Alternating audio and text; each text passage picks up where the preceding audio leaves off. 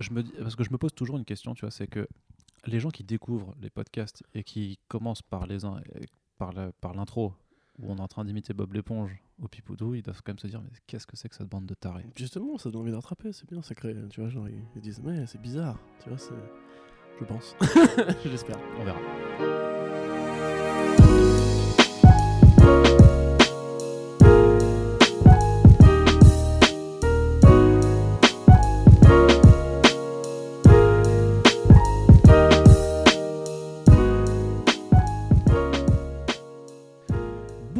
Et tous et bienvenue sur comicsblog.fr, le site leader de l'actualité comics en France.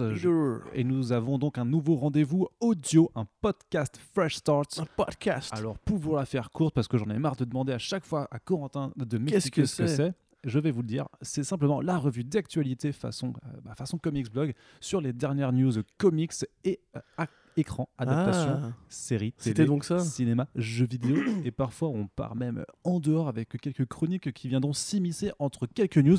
Et puisque on est dans le bain, salut Corentin, Salut Arnaud. on va commencer tout de suite à parler de Ouais. Marvel Studios. Waouh J'ai une question à te poser, très cher Corentin. Est-ce que je suis payé par Disney pour dire du mal de Venom? Eh bien, absolument oui Oui. Voilà Voilà. J'ai une nouvelle mobilette. Voilà. vous Grâce à merci tonton Disney. Voilà. Merci Kevin. Vous ne la voyez pas, mais il y a effectivement une très très belle. euh, Oui, voilà. Il y a écrit euh, Venom. les paroles des morceaux En fait, d'Eminem en fait, tu sais, dessus, quand ouais. tu passes le contexte, ça fait. Voilà. Ah, mais c'est ça qu'il a, c'est là qu'il a trouvé l'inspiration du morceau, peut-être. On sait pas. C'est en faisant de la moto. C'est Eh une oui. question qu'on ira lui poser sur Twitter. Allez, on commence donc avec Marvel Studios, je vous disais, puisque en 2020, euh, les, les- les plans de la phase 4 commencent à se préciser, bien que Kevin Feige essaye d'en dire le moins possible. Mais problème, les journalistes hollywoodiens font leur travail. C'est un petit peu Cette sale race. Ah là là, c'est un peu, c'est un peu dommage pour ceux qui préféraient que euh, l'actualité ne se fasse que par des communiqués de presse. Mais bon. Donc en 2020, Non, on n'est pas closer, tu vois. enfin, ouais, c'est Bah, presque un petit peu On quand va même. quand même si- Bah oui, on rapporte quand même Parce tout que le judiciaire et tout. on, ouais. on va faire un petit peu euh, de la news people après. Oh là là là là. Foreshadowing. Le clic. Ça fait plaisir. du coup, puisqu'on arrive à. On va essayer de rester quand même un peu euh, dans le droit chemin, de ne pas trop partir euh, par des sentiers euh, un petit peu à droite à gauche. 2020, je disais donc, Marvel Studios, c'est Black Widow et Eternals. Donc les deux films, a priori, qui vont sortir et qui ont donc. Mais il y en avait un troisième. je ne vois pas de quoi tu veux Où parler. Hein Eh bien, Marvel Studios a justement décalé la date de ce film. En tout cas, il Ah. a supprimé la date du, de juillet Ah. 2020.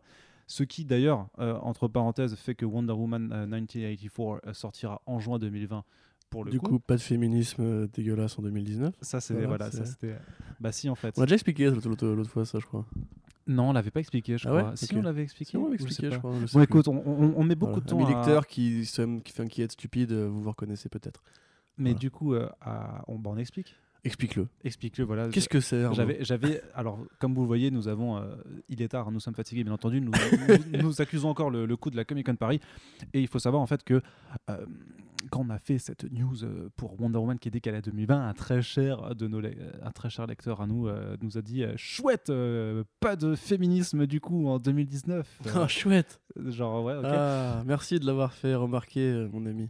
Et du coup, c'était un petit peu particulier puisqu'on voulait quand même lui rappeler qu'en mars, il y avait euh, Captain Marvel et que Ouais. euh, dans euh, Dark Phoenix, c'est quand même Jean Grey qui est le lead et, du coup, qu'il y aurait quand même des personnages féminins mis en avant Ouais. en Puis 2019, dans les comics ce soit dans les films, dans les comics, un peu partout. Voilà. Donc, euh, sur on Terre, en général. on souhaite à ce lecteur de, de, de De prendre une machine temporelle. Non, Pardon, oui, oui, excuse-moi. de prendre non, une machine temporelle et de retourner dans les années 1900, 1900. Non, moi, le. Moyen-Âge, je trouvais ça bien. Le Moyen-Âge euh, aussi. chasteté et tout, la Vierge de Fer.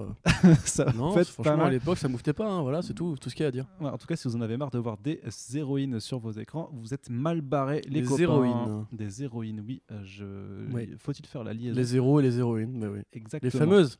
Les fameuses. Bon, du coup, alors. hein. Alors, ça, ça fait quand même, ça fait quand quand même Ouais. 5 minutes, et là, je sens que vous vous dites, putain, ils sont longs quand même à faire leur, leur débrief d'actualité. Ne vous inquiétez pas, on y arrive tout de suite. Ah, Et la question que je voulais te poser justement avec euh, ces annonces, c'est vraiment, est-ce que ça te fait un petit peu rêver ce qu'on sait pour l'instant de la phase 4 de Marvel Studios? Eh bien, non. Mais je Mais- croyais que tu étais payé par eux. Oui, parce que je suis blasé, c'est pour ça, on n'aime rien. Euh, oui, non, en fait, euh, mais de base, euh, je tiens à le dire en, en préambule, Euh, il était très rare qu'une phase Marvel Studios me fasse vraiment rêver, tu vois, genre... euh, Tu sais, c'est un petit peu comme la nouvelle saison de, de Game of Thrones, tu vois, typiquement. Je sais pas vraiment... Enfin, j'en attends rien. Je m'en fous un peu, tu vois. Je sais que quand ça, va, quand ça va sortir, je vais la regarder. Peut-être ça va être bien, peut-être ça va pas être bien, mais tu vois, je suis pas là fébrile à attendre, à, à me poser des questions par rapport à ça. En fait, là, actuellement, il y a des films que j'attends, comme par exemple Homecoming 2, puisque je suis assez curieux de ce qu'ils vont faire avec Mysterio. s'appelle Far From Home, du coup. Oui, pardon, je me suis pas encore mis à jour. Euh, ouais, Comic Con. Donc du coup, Far From Home, évidemment. Euh, sinon, à part ça, euh, le film Eternals, je- j'avoue que j'en ai pas grand-chose à, à faire, puisque c'est pas c'est pas la partie cosmique de Marvel qui m'intéresse le plus. J'aurais bien pr- préféré un film Inhumans, évidemment, comme tout le monde, j'imagine. Qui d'ailleurs était censé sortir la Ouh. semaine dernière, je crois. Il y avait un- eu un post là-dessus. Ou, enfin, après, bien sûr, c'est compliqué d'imaginer un film sur les Celestials. hein, c'est pas non plus, on va pas trop demander à Marvel Et Studios. pourtant, ils- ils- dans le synopsis qui est sorti, Ah ouais, mais ils seront, c'est il y sûr. a, il y a la mention. C'est leur origin story, donc oui, mais je veux dire, euh, l'équipe Eternals en elle-même ne m'intéresse pas. Hmm. Euh, quant à Black Widow, euh, je, je le dis depuis des années, je me suis fait engueuler pour ça. euh, Je trouve que Scarlett Johansson ne joue pas bien Black Widow. Euh, ma vision du personnage ne correspond pas à cette actrice et ce qu'on a fait du rôle. À part dans Iron Man 2, justement, parce que c'est là où elle est la plus, la plus espionne, en fait. Du coup, en fait, non, actuellement, euh, je, je, je suis pas en train de. Non, pour, enfin, non, ça me. Voilà, pour te répondre, non. La réponse est non. J'ai peur qu'on t'accuse bientôt de Marvel Studios bashing. Oh putain de merde. Mais en plus, du coup, je bâche tout le monde alors. Qu'est-ce que, qu'est-ce que j'aime, Arnaud Dis-moi. Qu'est-ce que l'univers? Euh, tu aimes, tu aimes, tu aimes Swamp Thing, je crois. Oui, c'est vrai. J'aime ça. Ah C'est- Ça fait partie des choses que tu aimes et, et on y reviendra d'ailleurs un Oui. petit peu plus tard. C'est vrai que en, réalité le vrai problème pour l'instant de toute façon c'est forcément euh, parce qu'on demande est-ce que ça te fait rêver ou pas. Il y a faut être pragmatique aussi. On ne sait rien de ces films concrètement. On a une réalisatrice euh, Ouais. pour euh, Black Widow, on a une autre réalisatrice et un couple de scénaristes de, euh, pour Eternals. Mais concrètement, le problème, c'est ce que je, dis- ce- ce que je disais avant de faire plein de, de bifurcations, c'est que Marvel Studios, pour l'instant, ne souhaite pas activement communiquer sur les prochains films qui arrivent après Avengers 4 pour des raisons que l'on peut comprendre puisque quand même ce film-là est une pierre angulaire de leur, de leur construction Oui, d'univers partagé. Il faut, il faut faire comme si on n'était pas au courant Voilà. que. Voilà quoi. Et parce que, mais parce que de façon générale aussi, il y a beaucoup de gens en fait qui ne sont, qui ne sont pas au courant. Puisque ça, c'est un problème, je te dis, qu'on a beaucoup, c'est que euh, nous, on suit l'actualité au, au quotidien. Beaucoup de nos lecteurs, du coup, la suivent aussi régulièrement. Mais ça reste, ça fait quand même. euh, je veux dire, il y a quand même. Par exemple, en France, tu vois, nous, on a. Ah, Madame Michu du 44 euh, qui fait ses courses à Super U, non, elle est pour Ouais, ou, ju- ou juste ta mère, quoi, en fait, ou la mienne. Ouais, non, ma mère, est, ma mère est au courant. C'est vrai? Bah oui, c'est une vraie geek, ma mère, tu sais. Ah merde, Ah, pardon. elle a tout Bah, la mienne, par exemple, n'est pas au courant du tout de ce ouais. C'est faux, hein, ma mère déteste les comics. D'accord, Elle trouve, que, que mon travail est une perte de temps. Bref, peu importe, on parle pas de ça. Euh, non, mais juste, euh, tu parles du coup de réalisateur. Un truc qu'il faut dire, c'est que du coup, moi, j'ai fait l'effort d'aller voir et euh, réalisatrice, oui, non, mais le réalisateur en général. Les réalisatrices, en l'occurrence, sur, euh, sur Eternals, c'est Ava DuVernay. Non, du coup- ça, c'est sur New Gods chez DC. Euh, mais alors que je confonds alors. Ah bah, tu comptes. C'est Chloé Zhao qui est. Chloé euh, Zhao, pardon, sur excusez-moi. Sur Chloé Zhao et sur la réalisatrice de Black Widow qui est. Ah, là, j'ai un trou de mémoire. Par Ah, bah, Vas-y, du coup, c'est retrouver bien, ça. les deux être dans la merde.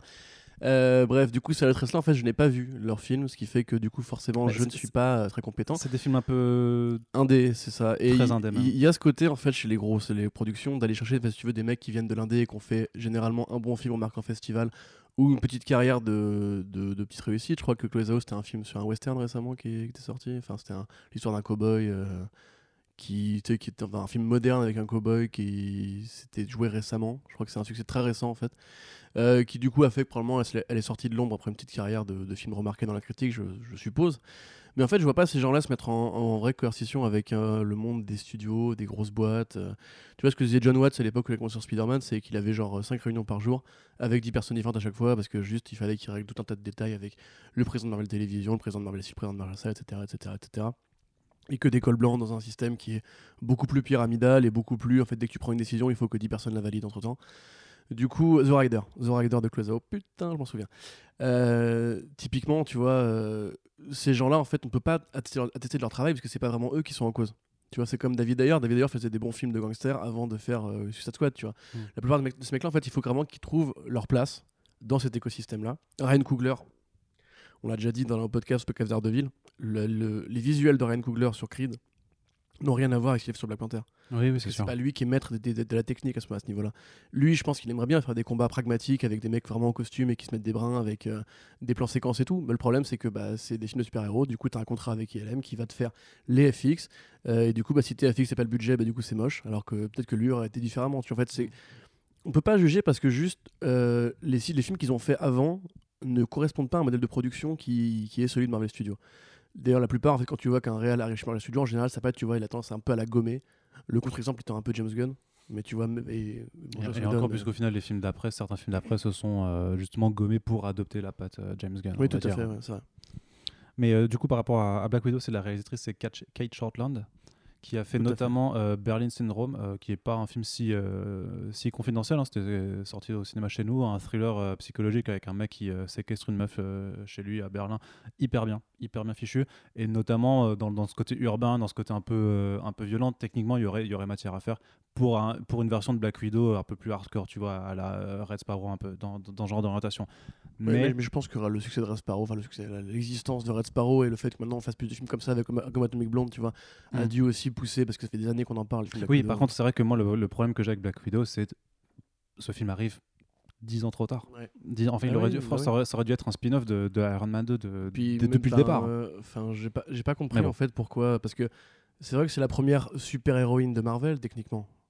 Euh, oui. Euh, tu vois, si on prend, c'est Iron Man 2, donc il n'y avait pas vraiment de personnage féminin fort ou qui se battait avant. Non, non, Iron Man Non, 1. non. Hulk, Non, je- je- euh, je- je Thor réfléchis, 1, mais, Tu vois, euh, non, non, non. enfin, t'as l'édicif, quoi, mais l'édicif, elle est complètement mineure Oui, par c'est rapport à. c'est Thor 2, c'était après, du coup. Non, l'édicif, elle est dans Elle était déjà dans le aussi. 1, ouais. Mais, elle Ah, est- pardon, enfin, ok, oui. c'est tout Oui. petit, hein, c'est vraiment Oui. tout petit. Et en plus, tu sais, ils ont carrément réécrit le casting depuis, et puis ils les ont tués quasiment tous entre temps. Donc, Ouais. On s'en fout, c'est juste pour dire. Black Widow, j'ai confiance, si tu veux, justement, qu'elle a ce rôle symbolique de la première vraie héroïne euh, stylée, qui a été mise en avant, qui a eu du dialogue, qui a une place au milieu des Vengeurs et tout. Maintenant, euh, le personnage, c'est comme Hawkeye, tu vois, que j'adore en comics, j'adore Black Widow en comics. Je trouve qu'ils ont vraiment pas su quoi en faire. Ils se sont bornés à une espèce d'incarnation ultimate. C'est du personnage qui, du coup, est juste une paramilitaire euh, sans beaucoup de fond. Mm. Euh, son origin story, on la connaît pas vraiment. Elle a été Bah, justement, un peu, ce sera le propos du film. elle a servi un peu de caution de flirt, fémi- de flirt euh, féminin avec euh, tous les héros avec qui elle était, tu vois. Enfin, je, bah, je sais pas, moi personnellement, c'est un personnage qui m'intéresse pas du tout. Et j'ai l'impression que si tu veux Marvel justement être essayé de, de rattraper son retard en termes de super héroïne avec ce film-là, mais comme tu dis, trop tard. Hmm. Et je trouve, pense qu'il serait vraiment plus intéressant de s'intéresser à d'autres personnages féminins aujourd'hui, comme She-Hulk par exemple, ou d'autres personnages comme ça. Ou même ceux qui sont déjà présents. hein. Un truc sur Shuri, par exemple, ça a été supposé. euh, Ouais, bah, ça, je pense que ça va se faire. Riri Williams, euh, s'ils veulent vraiment l'introduire ou s'ils veulent faire plutôt une sorte de, euh, de Riri Williams avec Shuri, du coup, par rapport à, bah, au fait que ça correspondrait parfaitement. Tout à fait, tout à fait. Mais même pas que ça. Enfin, il y a un million de personnages encore à ada- adapter. Tu vois, pourquoi faire que de la, de la maximisation, de la maximisation de profit? D'ailleurs, typiquement, il y a un nouveau personnage féminin qui arrive, qui pourrait être un peu le nouveau Hawkeye. euh, Enfin, d'après les suppositions, c'est Kate Shortland. Non, Kate si Shortland, tu c'est la réalisatrice de Black Widow. D'accord. À ne pas confondre avec Oh là là. Ouais, t'es un peu fatigué. Catherine Langford, avec excusez-moi, pardon. Catherine Langford, donc l'actrice. Et désolé de- si j'ai vexé des fans de Chloé Zhao, hein, bien sûr. euh. Non, donc euh, Catherine Langford, donc Catherine effectivement, Langford, dont ouais. on apprend la présence au casting de Avengers 4. C'est une, c'est une actrice qui Ouais. est euh, qui Une a jeune actrice qui débute, euh, qui a fait 13 Reasons Why voilà. et Lost Simon, donc le film de Greg Berlanti. Que d'ailleurs j'avais été voir, c'est la, la première, la première euh, comédie romantique avec euh, Ah un histoire homosexuelle au centre de, de, Ouais. de sa romance. euh, en 2018, c'est quand même, c'est quand même dingue. Tu te dis, on, est encore, on est encore là, ouais. Euh, et du coup, elle joue très très bien dedans, elle est très- vraiment très agréable. Son, tout le casting de ce film était assez bien dirigé. C'est marrant de voir Berlanti qui dirige bien des acteurs. Et dans 13 Reasons Why, alors ça, ça, j'avoue que j'ai pas vu. 13 Non, pas non plus. Tout le monde dit que l'actrice tient debout, c'est juste le personnage qui est mal écrit. Elle va aussi faire l'adaptation de Frank Miller, euh, sais, le bouquin Cursed, c'est ça, exactement, sur Netflix. Ouais. Donc c'est typiquement le genre de petite nana qui a un peu le vent en poupe, euh, comme ça arrive des fois des phénomènes, c'est bah, un peu comme à une époque avec Jennifer Lawrence, tu vois, où on la mettait un peu partout, Ouais. ou comme Chloé Moretz, tu vois, où c'est fait, si tu veux, les studios sentent qu'il y a un potentiel, qu'elle peut attirer une fanbase euh, justement de, de jeunes spectateurs et spectatrices. Et euh, bah, pourquoi pas? J'ai envie de dire Kate Bishop, ça peut être un petit peu la, meilleure- la meilleure façon de prendre à revers le problème euh, Hawkeye, parce que c'est un vrai problème. hein, genre, Mm. Eux doivent en avoir conscience, puisque Hawkeye, tout le monde l'adore en comics et dans les films. euh, Enfin, sans vouloir manquer de respect à Jeremy Renner, qui au dépendant, il paraît très sympathique, mais enfin, c'est c'est pas un personnage, quoi. C'est À faire valoir. tu vois. Enfin oui, c'est ça. Genre, il est à tel point qu'il est même pas sur l'affiche de Infinity War. Tu vois. enfin, c'est- Oui, mais c'est c'est parce qu'il petit- pas dans c'est- le c'est film. une quoi. blague méta force, même le- malheureusement, le, le bon. euh, Oui, oui, non, bien sûr, bien sûr. Mais enfin, je veux dire, voilà, si, si, vous, si vous avez lu Hawkeye de euh, Frank Shannara, euh, vous pouvez pas euh, être d'accord avec euh, Jeremy Renner dans le rôle. Du coup, par contre, vous pouvez être d'accord avec euh, Catherine Langford, putain, j'ai l'air du mal aujourd'hui. Oui, parce qu'en gros, la supposition, parce qu'on ne sait pas quel est le rôle de l'actrice, mais comme en fait, a priori, de ce qu'on sait d'Avengers 4, il y aura non seulement des scènes dans le passé, parce qu'a priori, il y a quand même une revisite de moments clés de la franchise Oui. Avengers, comme la bataille de. New York. Même la- l'affrontement dans, dans Civil War, mais aussi du, du- dans le futur, parce qu'il y a une actrice qui s'appelle Emma Furman qui a été castée a priori dans le rôle de Cassie Lang, qui est déjà présente, euh, jouée par une plus jeune actrice dans les, dans les films Ant-Man et- Ant-Man and the Wasp, donc euh, qui serait dans le futur. Et euh, deux suppositions qui ont été faites. Eh bien, Catherine Langford pourrait par exemple être une jeune Kate Bishop. Voilà, c'est en gros la. Donc en mode Young Avengers, quoi. Hmm? En mode Young voilà, avec euh, ce que beaucoup Mm. supposent, à savoir que, euh, que pareil, Cassie Lang aussi, ils vont, ils vont la transformer en, en super-héroïne comme dans les comics. Et euh, soit Kate Bishop, ou alors la fille, par exemple, de, de, de Clint Barton, c'est et qui, reprendrait le C'est Hawkeye. ce que j'allais dire. Justement, j'allais dire, justement, il, me semblait qu'il avait des gosses, peut-être du coup une fille Ouais. À maximiser aussi. Bah, c'est cool, parce que pour le coup, bon, mettons, là, évidemment, c'est très spéculatif, mais C'est hyper spéculatif. si euh, d'aventure il y a une, une façon de renouveler l'appareil euh, Marvel Studios sans refaire des films Avengers euh, XXX, bah, Young Avengers, ça peut être une très bonne déclinaison. Par exemple, justement, ça peut être l'occasion de, de faire du Avengers sans en faire vraiment, en renouvelant complètement le roster et en assumant le passage du temps et la génération nouvelle, tu vois, comme euh, avec Spider-Man, ce qu'ils ont fait, tu vois, où Spider-Man, c'est vraiment c'est le fils de Tony Stark, mais spirituel. Mm. Et très clairement, tu vois, c'est lui, c'est le gamin qui a grandi euh, à l'ombre des films Marvel Studios, tu vois. Du coup, pourquoi pas? Après, moi, l'actrice juste me, me, me, me convient. Euh, voilà, je suis content. On sait aussi du coup qu'il y aura Namor dans le futur, un jour peut-être. Ouais, Doctor Strange 2, Black Panther 2. Euh, Spider-Man, du coup, oui, bon, qui après a une plus grande franchise. Et puis voilà, et puis Kamala Khan aussi, euh, a priori peut-être en série télé. Non, mais enfin, tu vois, il y a des trucs qui font rêver quand même. Il y a des trucs qui font rêver, il y a, il y a pas. il y a- voilà, c'est bien. Disons qu'il faut- Euh, il faudra quand même attendre de voir plus concrètement comment cette phase 4 s'amorce. euh, Ouais. Et Bah, surtout, ouais. moi je serais très curieux de voir du coup, a priori, parce qu'il disait qu'il y aurait plus de films comme ça, euh, Avengers euh, aussi. euh, il y aura- il y aura des croisements. Mais voilà, qu'est-ce que ce sera le prochain? Est-ce que regarde, Ragnarok, et tu surtout vois. une donnée qu'on oublie un petit peu, mais toujours hein, les X-Men et les Fantastic Four, forcément, à un moment dans l'équation, ça va être là-dedans, et je pense que ça va, ça va forcément re- redynamiser, euh, apporter une nouvelle dynamique là-dedans. moi, je vais peut-être passer pour un, un, un- un odieux pleutre, mais euh, ça me fait pas du tout rêver, les X-Men. Enfin, en fait, ça fait 20 ans qu'on en bouffe des X-Men au cinéma. Je sais que c'est très très différent des comics, puisque euh, voilà, Wolverine n'étra plus, euh, il n'a pas la même histoire, etc. etc. Encore que c'est pas le pire, c'est Cyclope apparemment, c'est vraiment c'est Cyclope qui a été le plus massacré. Je suis pas un grand expert des comics X-Men, mais du peu que j'ai lu, effectivement, euh, le Cyclope euh, tout bout tout lisse des, des cinémas est pas terrible. Si ça peut être plus fidèle, tant mieux, mais juste, moi en fait, les X-Men. En fait, j'ai une fin de nouveaux personnages en ce moment.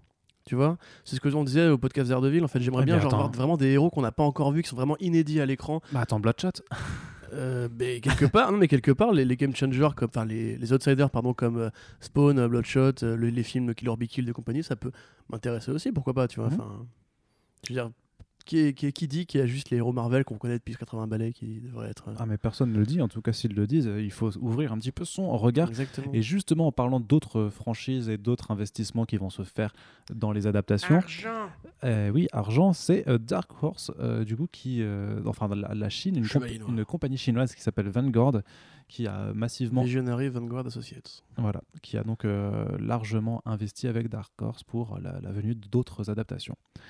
C'est un peu marrant de voir la Chine comme ça qui, qui s'intéresse Qui beaucoup rachète le marché à- des comics. non, non, qui bah ouais, mais qui s'intéressent beaucoup à ce marché-là parce qu'ils ont forcément compris que c'est un peu là que se fait la, si tu veux le, beaucoup en tout cas de, de, de pognon. euh, Comic dans- Book Movie Money. Mais parce qu'il y a DMG déjà, tu vois, qui a racheté Valiant, et donc là on se retrouve avec euh, Vanguard qui, euh, qui investit dans Dark Horse. Alors Ouais. je sais plus si c'est un rachat, mais Non. disons que techniquement ils sont à l'étape où était DMG avant par rapport à. Valiant. C'est c'est C'est-à-dire que la prochaine- euh, Oui, vas-y, vas-y. Bah, ça veut dire que la prochaine techniquement ils pourraient devenir Oui, propriétaires. mais C'est ce que tout le monde se dit à cause de DMG et de Valiant, mais en vérité, euh, c'est un accord de diffusion. Le truc, c'est que forcément, tu penses à DMG parce que justement, euh, c'est pour, pour ceux qui, ne- qui ne voient pas, en fait, c'est DMG, c'est un groupe chinois qui a investi, euh, je ne sais plus combien de milliards pour les films Valiant.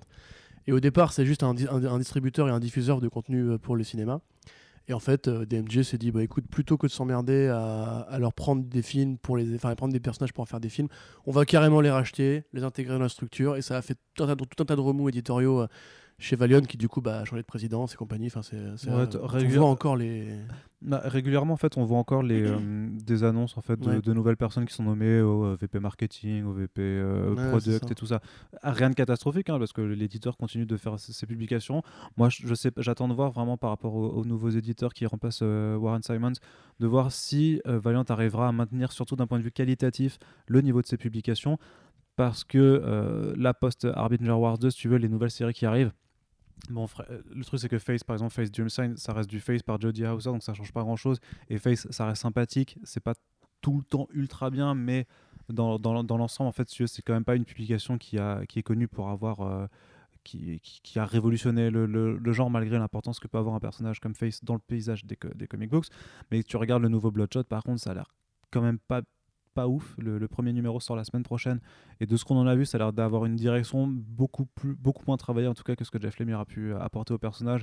Mais voilà, va tu comparer à Jeff Lemire aussi. euh. Ouais, non, mais, mais même par rapport avant, même par rapport à ce que faisait euh, Joshua Dysart ou, euh, ou Dwayne Chwatarski, qui était, qui était plutôt pas mal. Là, j'ai l'impression que ça devient brainless, tu vois. Mais c'est vraiment ce que, ce que les planches que j'ai pu voir et, la direction me, me font croire. Parce que ça- on est reparti dans un truc d'origine, à story à la con, alors que euh, c'est pas forcément ce qui. ce qui- Ouais, ouais, c'est la facilité quoi. Ouais, c'est ça. Par contre, tu as d'autres projets comme Incursion, le prochain truc de Andy Deagle qui mêle euh, fantastique, mystique et, et science-fiction qui a l'air ultra bien. Donc j'ai l'impression que malgré euh, tout, il n'y a pas l'air d'avoir énormément de, de bouleversements. Et de toute façon, tous les artistes, euh, parce que euh, j'interviewe pas mal finalement d'artistes euh, qui travaillent chez Valiant et eux ne, sent- ne ressentent pas en tout cas ces, ces changements forcément. En tout cas, ils le disent pas.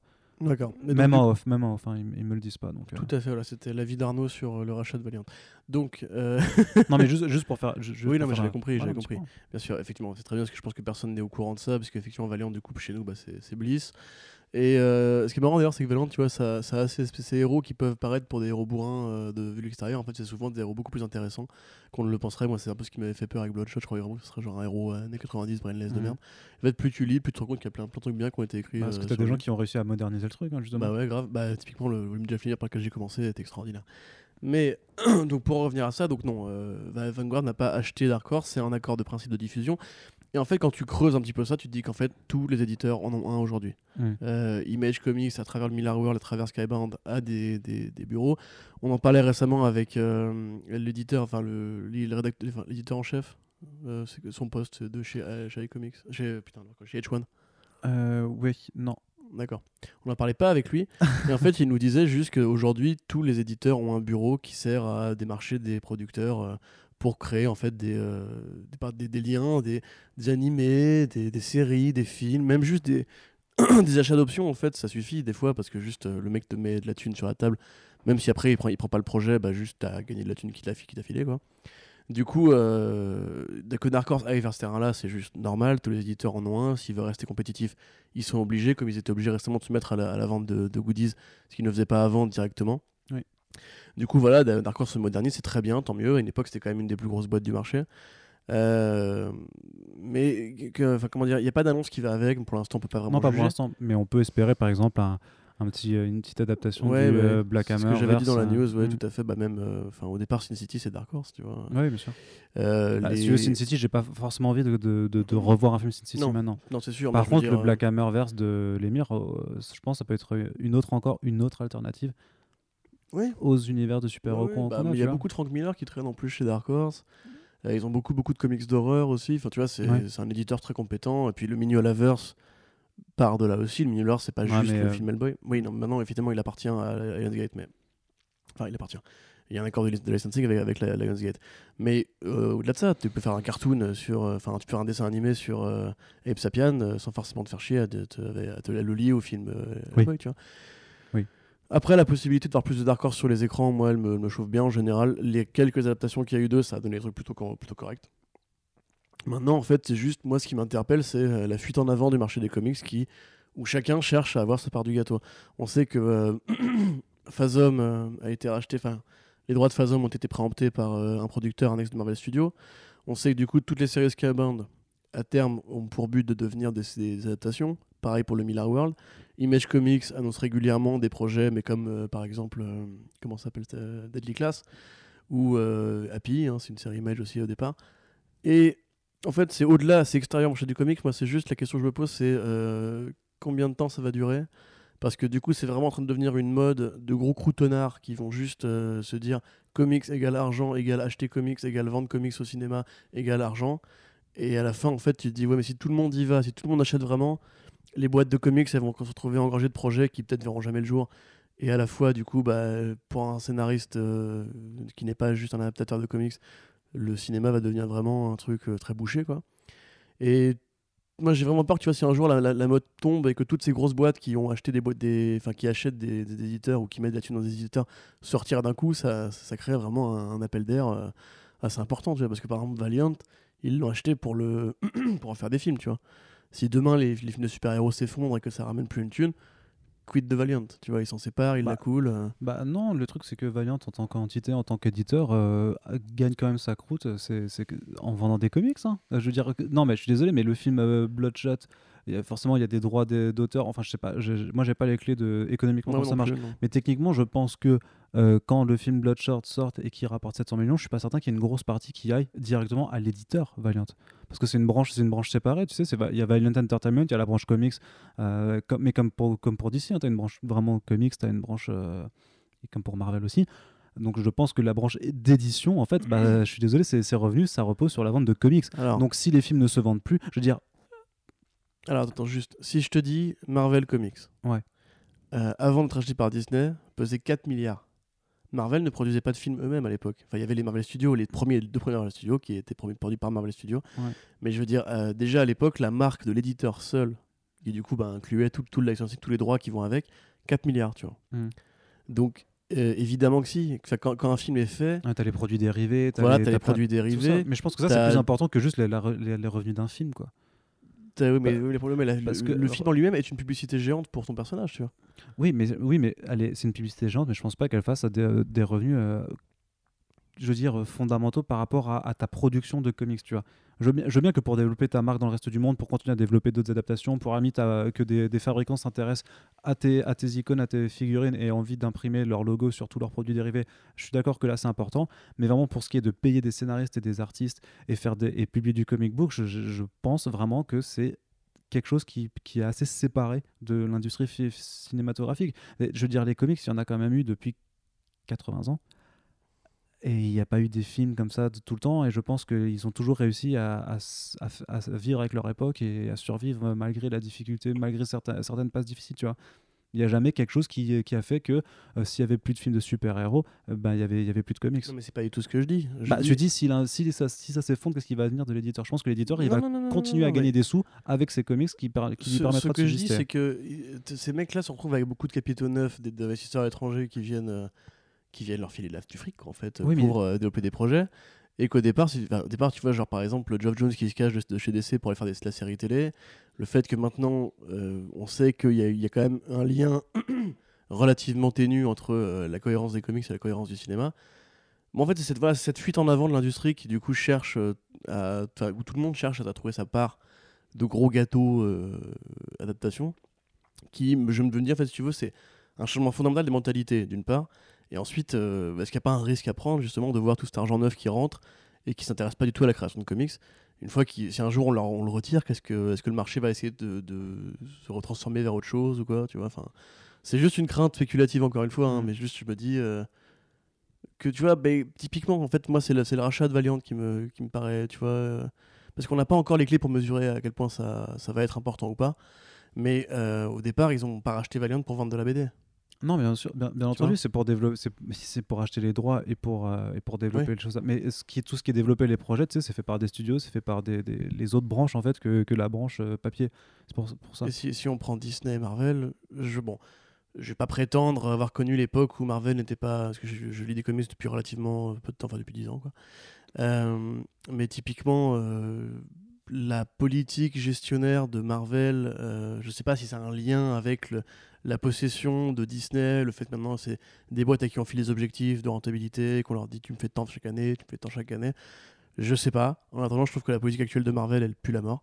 Et euh, je me demande, tu vois, si justement le fait d'appartenir maintenant à un grand groupe et de plus être maître de leur destin et pouvoir se permettre de faire les, des choix eux-mêmes en interne. Non, mais je sais pas, mais. Non, parce qu'il me semble que euh, la branche Marvel Comics répond pas directement à Disney. Il me semble que, euh, que c'est quand même une branche séparée. Ah bah, mais non, bien sûr que si. Marvel Comics répond à Marvel euh, Entertainment qui répond Non, à tu sais, Disney. mais t'as t'as Marvel, t'as Marvel euh, Comics et Marvel, par exemple, Marvel Studios. Je sais qu'il y, a- y a- y a vraiment différentes branches qui, qui se répondent pas entre elles, tu vois, qui, qui, qui sont quand même des instances séparées avec pas les mêmes personnes. Oui, mais parce Euh, qu'ils ont un président au-dessus au- qui, au répond à notre président, tu vois. Non, non, mais bien entendu qu'au final, il y a forcément quelqu'un qu'il faut aller répondre à. C'est C'est Bob Iger, le, le président de Disney ou, euh, Oui, bah oui, pour l'instant. ouais. Donc, bien sûr qu'au final, il faut, faut lui répondre. Mais j'ai. Enfin, faudrait vérifier. Mais je suis pas sûr que Marvel doive rendre des comptes forcément euh, directement. Mais en fait, moi, je sur pose la ju- je production pose des juste la comics, question c'est, euh, en je- termes d'exigence de rentabilité. Tu vois, enfin, par exemple, le fait que Marvel publie au moins 60, 70 non, c'est plus 80, 80, 80, tu vois. singles par mois. en 80 général. singles, mais il faudrait faire une petite comparative sur le marché, voir vraiment comment ça a changé ou si ça a changé.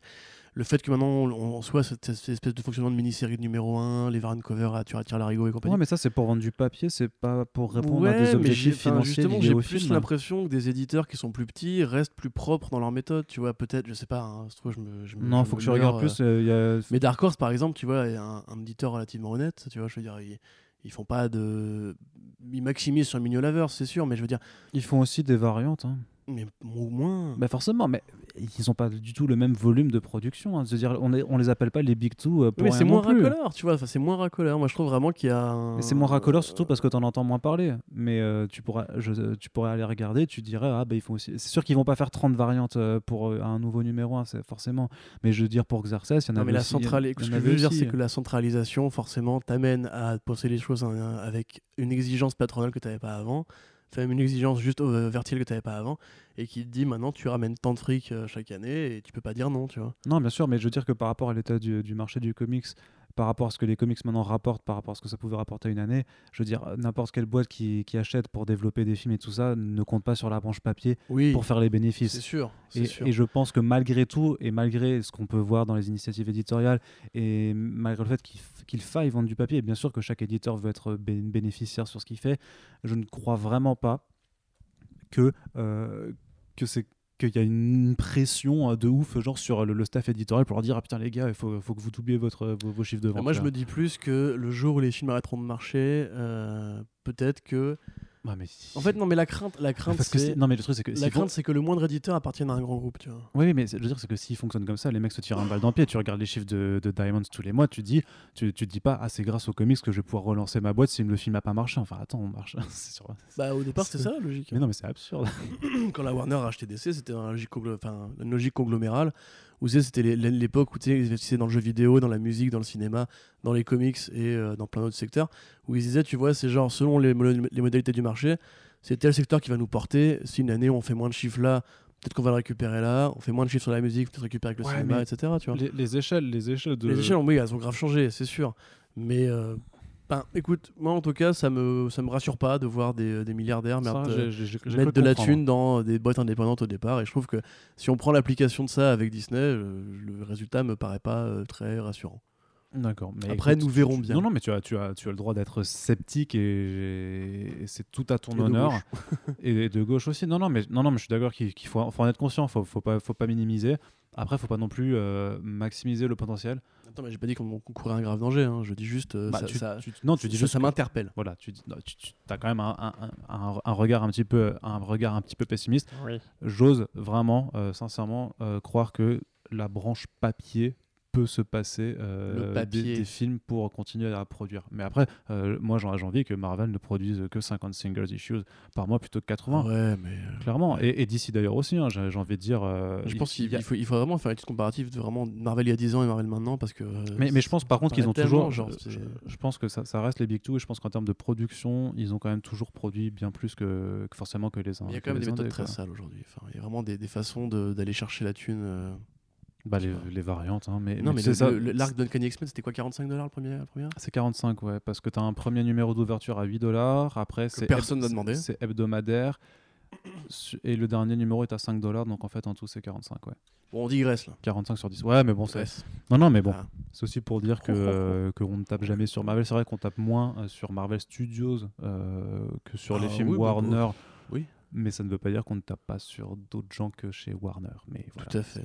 Tout à Lisez, si, si, si vous Mais voulez du coup, nous dire euh, amis de Vanguard, euh, envoyez-nous des chèques et nous taperons sur Warner euh, et sur Marvel. Ah ouais, non. comme ça. Non, mais bah, faites-nous un jeu, faites-nous un chouette truc Ouais. Black Hammer euh, on- et on, sera, un on, crowdfunding, on sera avec allez, vous à 100%. On continue à parler de comics du coup, mais de comics en VF parce qu'on a quand même une plutôt bonne nouvelle euh, à cette Comic Con Paris justement parce que tu as Urban Comics qui tenait Ouais. une petite conférence pour annoncer euh, son planning de 2019 et entre autres euh, nouvelles séries qui sont bien entendu attendues. J'ai bien entendu, attendu, euh, comme euh, le, le- le Superman de Bendis, euh, la Justice League de Snyder, en gros, rattraper le, si tu veux, bah, la publication de cette année, euh, l'année prochaine. hein. donc, ça, Tout à c'est des choses. Il y aura forcément des, des anciens renédités. Nous, c'est quelque chose qui nous fait particulièrement plaisir, et notamment à Corentin. Créature des marais. C'est la créature des marais, puisque effectivement, avec la venue d'une série Swamp Thing euh, Swamp sur la plateforme DC Universe, c'est l'occasion pour un éditeur comme Urban de, de pouvoir raccorder. Enfin, non, mais avec ou sans Swamp Thing sur DC Universe, c'est juste un classique et voilà. Oui, mais le truc, c'est que ce qu'il faut bien comprendre, c'est que malgré la, euh, la stature de classique de certaines BD, il y a des BD, il faut quand même essayer de les, accompagner avec quelque chose qui crée euh, l'attention de ceux qui ne savent pas que c'est un classique. T'as beau dire, non mais c'est vrai, t'as beau dire le Swamp Thing de Alan Moore, je suis d'accord qu'on sera euh, en, en- tous, en tout et pour tout, on sera, allez, 2000 lecteurs de comics chevronnés à te dire c'est le meilleur truc, éditez-le. Seulement, eux, ils peuvent pas se contenter juste de 2000 exemplaires s'ils se décident de- dans l'impression là-dedans. Il faut qu'ils en, vendent- il faut qu'ils en vendent plus. Bah non, C'est bien 2000 exemplaires, mec. 2000, 2000 exemplaires sur le marché de la BD, c'est. Ah, il y a beaucoup de BD, beaucoup de BD qui font moins que ça, mec. hein. Oui, non, mais, juste, oui, mais justement, mais le but c'est de c'est, c'est de pas en faire moins, c'est de viser plus. Et donc, et- et il- faut être un peu intelligent aussi dans, quand tu es éditeur. Non, oui, certainement. Et je, je pense que si on arrive à avoir euh, Monsieur Hercouet, euh, directeur éditorial d'Urban, en, fra- en Super Friends, on, on y travaille.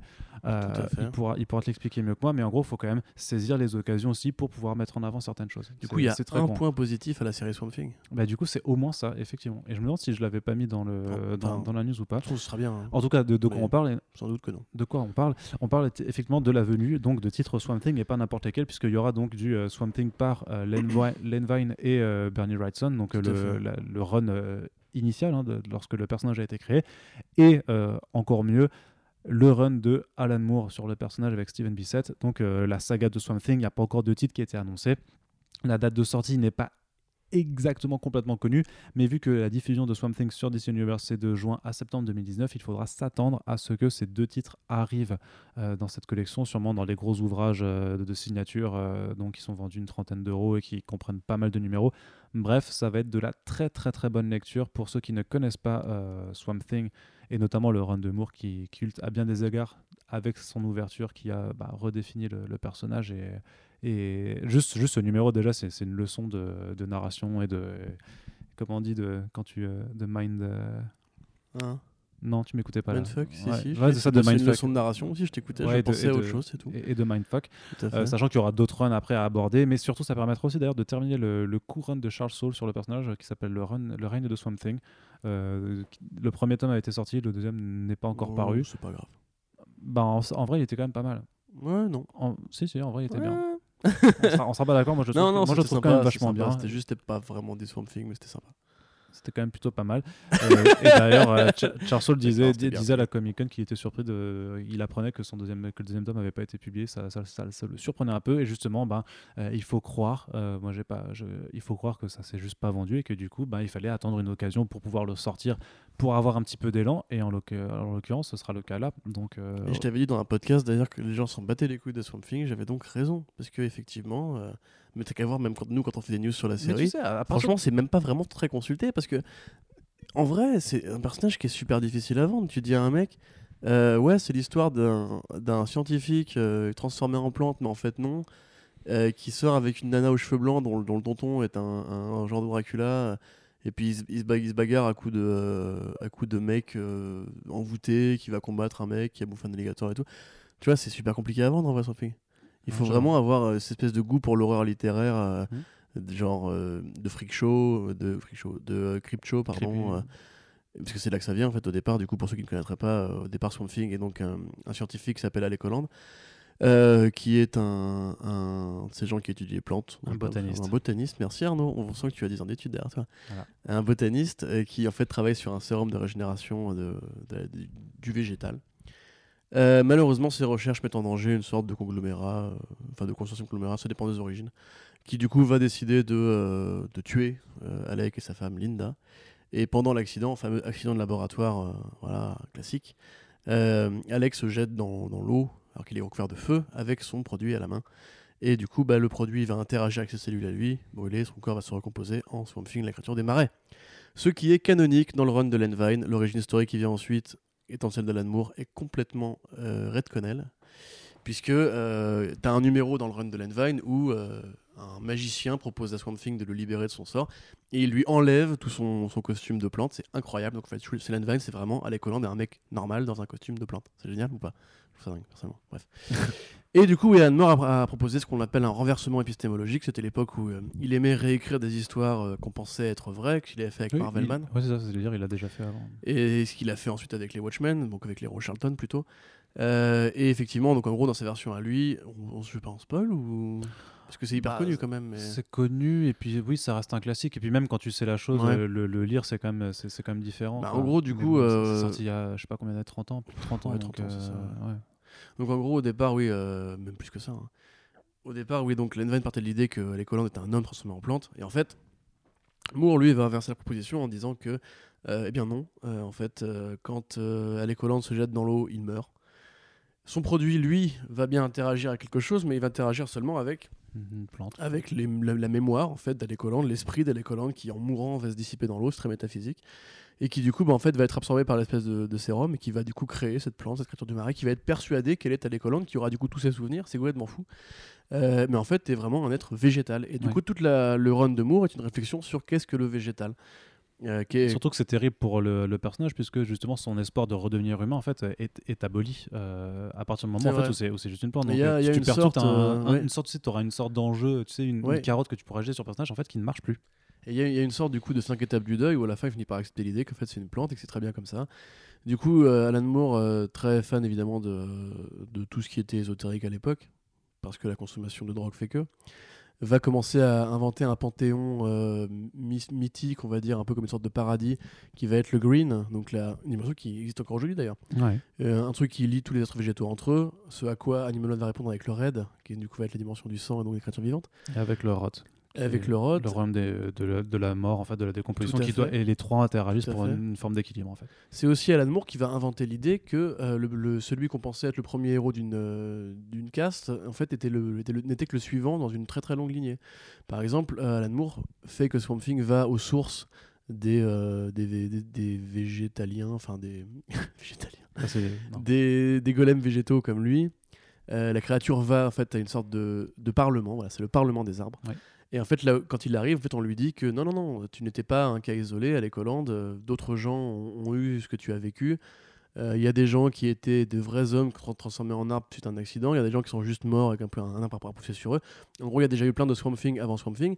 Ce que va reprendre Jeff Lemire avec Green Arrow, ce que va reprendre Straczynski avec Spider-Man en disant qu'il y avait toujours eu d'autres porteurs de Spider-Man avant lui, tu vois.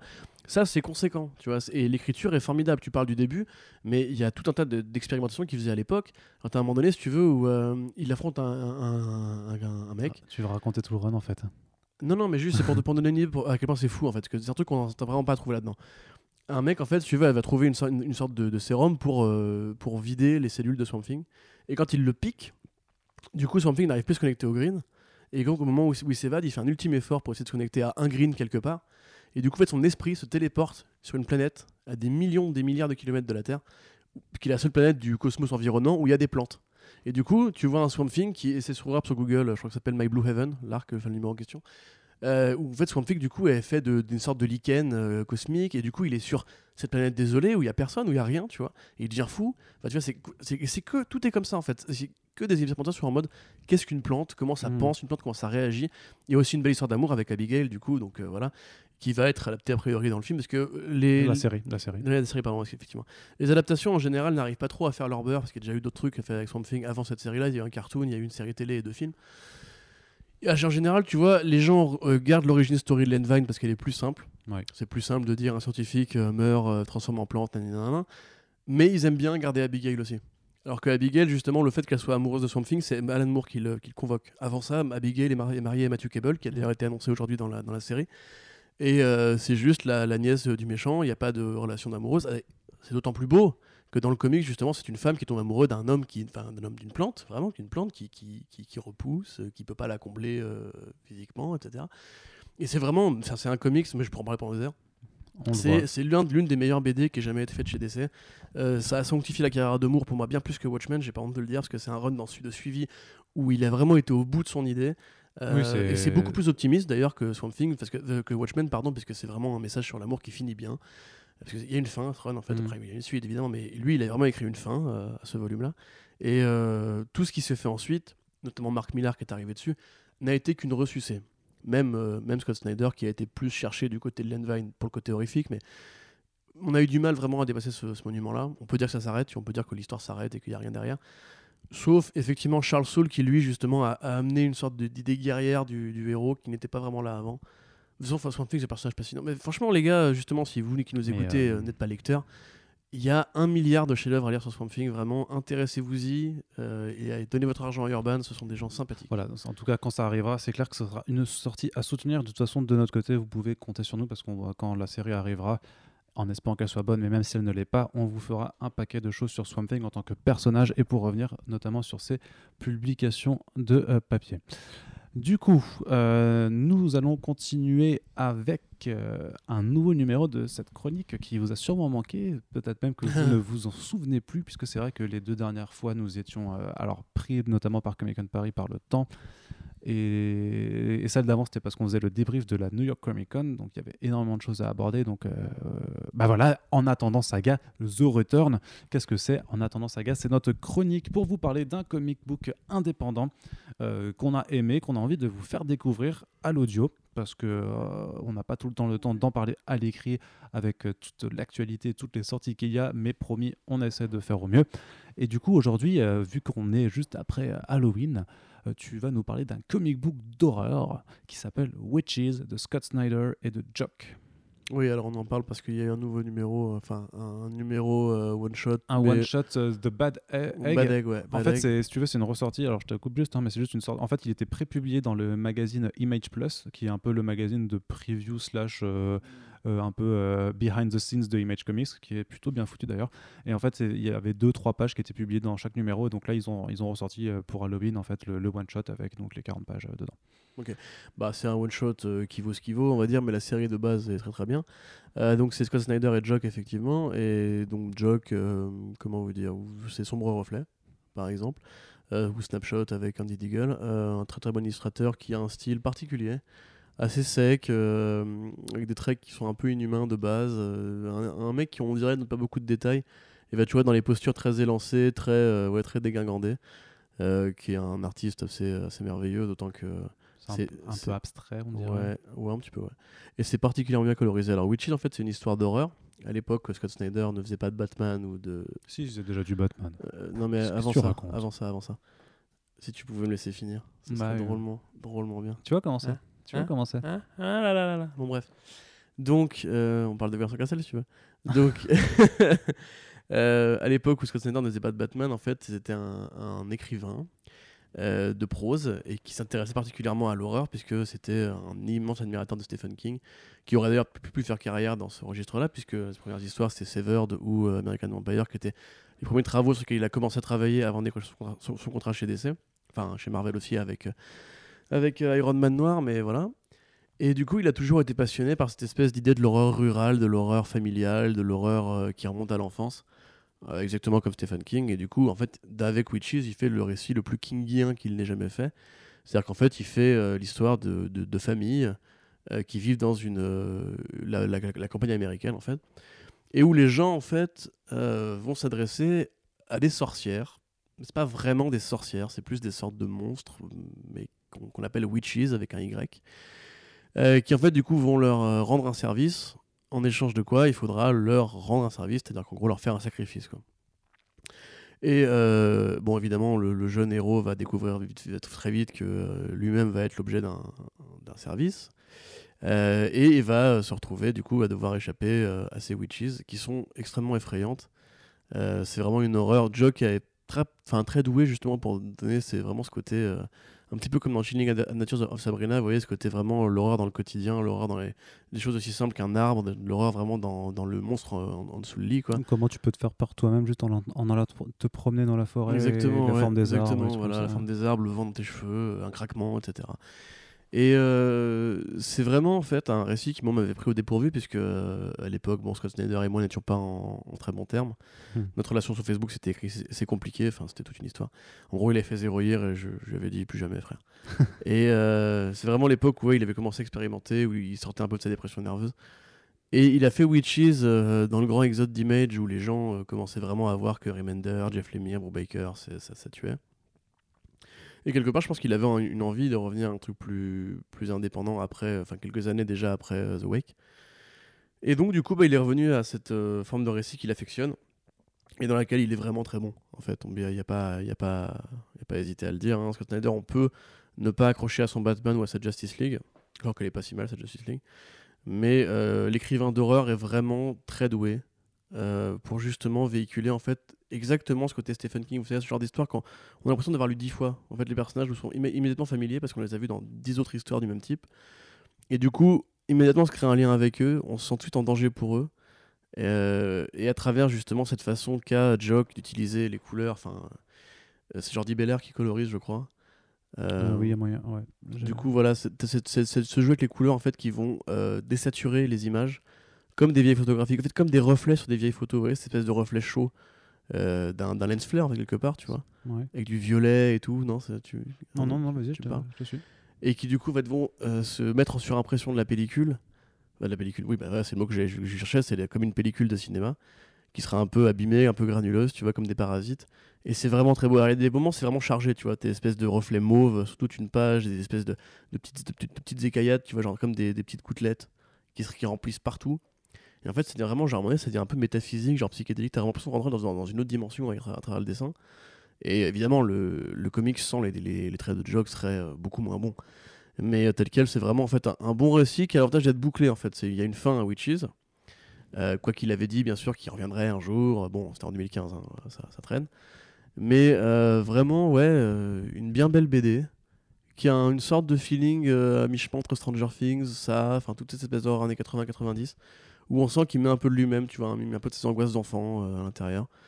Et euh, dans Bad Egg, c'est pareil, c'est très, très, très, très, très genre euh, semi-biographique, tu vois, sur l'enfance, le fait de de déménager, d'aller d'aller de ville en ville, etc., être un peu un gamin perdu, passionné par les bagnoles, à une époque où les, les gens, tu vois, sont pas dans, dans ce mood-là. Et du coup, bah, c'est vachement bien. Et si tu veux en dire quelques mots, peut-être, je ne sais pas. Non, non, Non, je, d'accord, très bien. je suis plutôt C'est bien, d'accord avec toi en sur- saga, je vous le conseille, c'est édité par Urban Comics en France, encore une fois. Ouais. Et euh, bah, a priori, c'est- peut-être out of print, mais euh, c'est de le trouver en numérique. c'est- vrai que c'est sorti il y a quelques temps, et d'autant plus que le, le second volume, du coup, puisque ce, ce one-shot, c'était juste un. Mais les classiques ne meurent jamais. Non, non, mais c'est pas ça, mais c'est de dire que le, enfin, la- la- le second tome se fait vraiment, vraiment attendre de la part des, des lecteurs, d'autant plus que là, The Bad X, c'est juste un, si veux, un encas en attendant la, le vrai, la vraie suite. Donc, euh, il est un peu occupé là, hein, Zach. euh, Scott.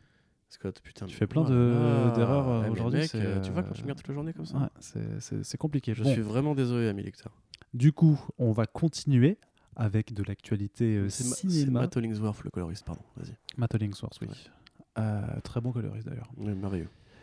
Euh, Brian Singer est donc le réalisateur de Red Sonja. Alors on va pas s'attarder trop longtemps dessus parce qu'on vous a déjà fait une sacrée tirade il y a le mois dernier quand en fait on apprenait que effectivement c'était le, le studio. Alors comment s'appelle ce studio? Millennium. Millennium Studios euh, qui, Millennium vou- Film.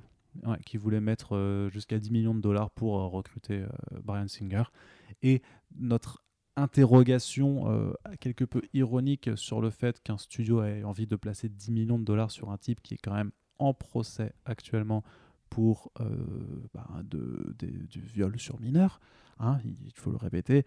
Et euh, on vous rappellera aussi, même si je sais que ceux qui nous écoutent sont généralement au fait que dire que quelqu'un est en procès pour quelque chose, ce n'est pas euh, lui coller une accusation, c'est juste rappeler quelque chose de factuel. Donc si on le répète, c'est juste pour que les gens soient au courant d'un fait et pas pour dire s'il est coupable. Après, vous en faites ce que vous voulez. Et du coup, Corentin, c'est ben, que voilà, c'est Ouais. on s'en Ouais, rend c'est du coup. qui prendre le Sur- feu, surtout, mais- surtout que la, non, non, surtout que la déclaration du, du mec du studio est, est vraiment très bon. Bah écoutez, non, on- est au courant, mais, euh, enfin, tant que tant que tant qu'il n'est pas condamné, ben on s'en bat les couilles. Et tec- techniquement, j'ai envie de dire qu'il a tout à fait raison. hein. Juste avant, en fait, je voulais remercier du coup nos lecteurs qui nous avaient, euh, qui nous avaient répondu dans les commentaires du podcast pour nous Oui, dire en question. ouais. Merci euh, de, de parler de ça. Bon, bah, déjà, de rien, ça nous fait plaisir. Mais surtout, euh, il y en a un ou deux qui nous ont dit vous n'avez pas à vous justifier ni rien. C'est tout à fait normal comme d'avoir ce point de vue. Et en fait, je trouvais ça assez intéressant parce que euh, nous, pour faire la petite parenthèse, vu qu'on on traite ces articles-là avec effectivement un ton relativement euh, conscient du fait que le monsieur a un procès au, derrière, j'ai trouvé beaucoup de gens en fait qui sont venus nous, nous, nous insulter. Enfin, nous insulter, non pas exactement. Plutôt nous menacer de procès indirectement. Nous rappeler qu'il y a des lois qui font qu'on n'a pas le droit de dire du mal de quelqu'un et que les avocats de machin euh, pourraient nous tomber dessus, etc. Donc, comme tu, tu as très bien, tu as, déjà, tu, as- tu as tout à fait raison de rappeler qu'il n'y a aucune accusation qui a été portée contre Brian Singer.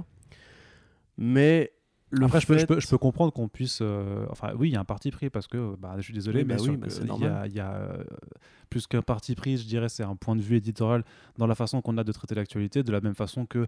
Euh, alors, forcément, là, on parle de trucs vachement plus, plus graves et plus sérieux que de, parler de, séries ou de films et de, de, contenu euh, créatif. Ce qui fait que, par exemple, forcément, quand on aborde des sujets comme euh, Gotham, les séries CW, les films Warner, si vous voulez, les trucs qu'on n'aime pas, ou alors les trucs qu'on apprécie comme Preacher, Legion, les comics indés, certains comics DC Marvel aussi, qui fait qu'on a forcément un regard bah, sur l'actualité et qu'on veut vous le proposer parce qu'on estime que c'est intéressant pour le débat culturel, pour la discussion et parce que c'est aussi notre passion et que quand, on parle de passion derrière, il faut qu'il y ait un peu de cœur et pas juste rapporter. Je te, je te dis, l'actualité, c'est pas juste des communiqués de presse. Donc, il y a un angle, un, point de vue qu'on on a de la chance de partager sur grosso modo la plupart des sujets et qui fait qu'on peut avoir vraiment un angle Comics Blog. En fait, quand Comics Blog vous parle d'une actualité, euh, généralement, euh, la fois elle sera là, mais vous pouvez aussi vous attendre à retrouver un angle. S'il vous plaît, tant mieux. S'il vous plaît pas, bah, euh, il y a plein d'autres sites qui parlent de comics. hein, donc, au pire, euh, vous pouvez aussi aller regarder d'autres pour voir comment les choses sont apportées. L'important, c'est que, les que, c'est que les faits soient au moins rapportés tels qu'ils sont.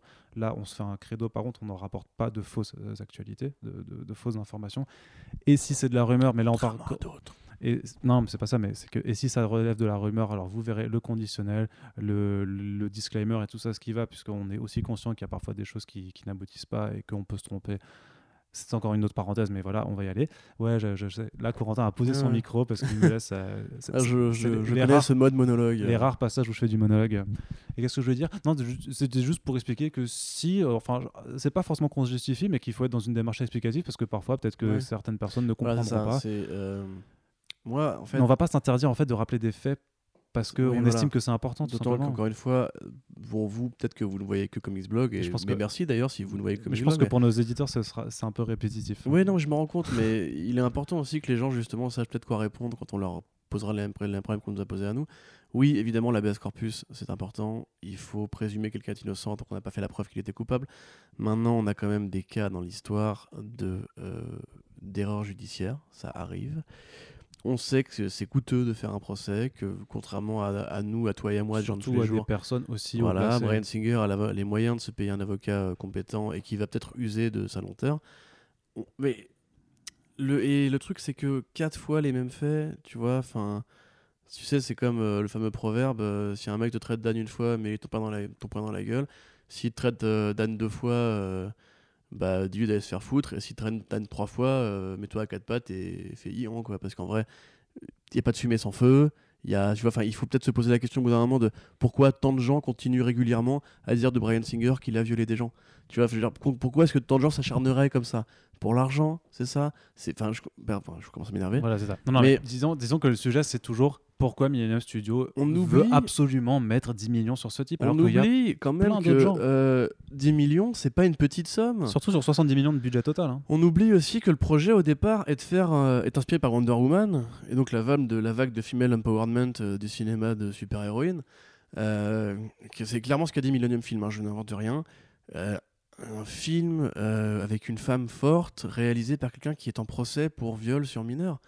Qui est en procès, genre, je dis bien. Il n'y a, pas- y a pas un énorme problème dans les- dans l'énoncé En plus, il y avait, il pas, il y avait pas genre des dizaines d'autres réals Mais oui, ou mais, de réalisatrices mais pour, surtout, pour faire lui, le il taf. n'avait aucun projet à l'horizon. Pourquoi le payer aussi cher en fait? Mais parce que c'est le mec qui a fait X-Men. et- Mais peu importe, tu lui as Bah. proposé un million, il aurait été d'accord aussi. Là, c'est vraiment, c'est réellement une somme indécente pour un projet indécent. Et comme tu dis, oui, les investisseurs, donc voilà, ils ont été présenter le film à l'American Film Market. Du coup, c'est bon, c'est confirmé, c'est bien lui qui le fera. La somme n'a évidemment pas été dite, parce que tu, tu, dis pas à un mec à qui tu vas ré- réclamer de l'argent que tu as payé 10 millions pour le mec qui est à côté, de toi, parce que ils sont allés pour faire une levée de fonds, évidemment. Donc, ils estiment le budget à 60 à 70-80 millions et un tournage au printemps euh, en Hongrie, je crois.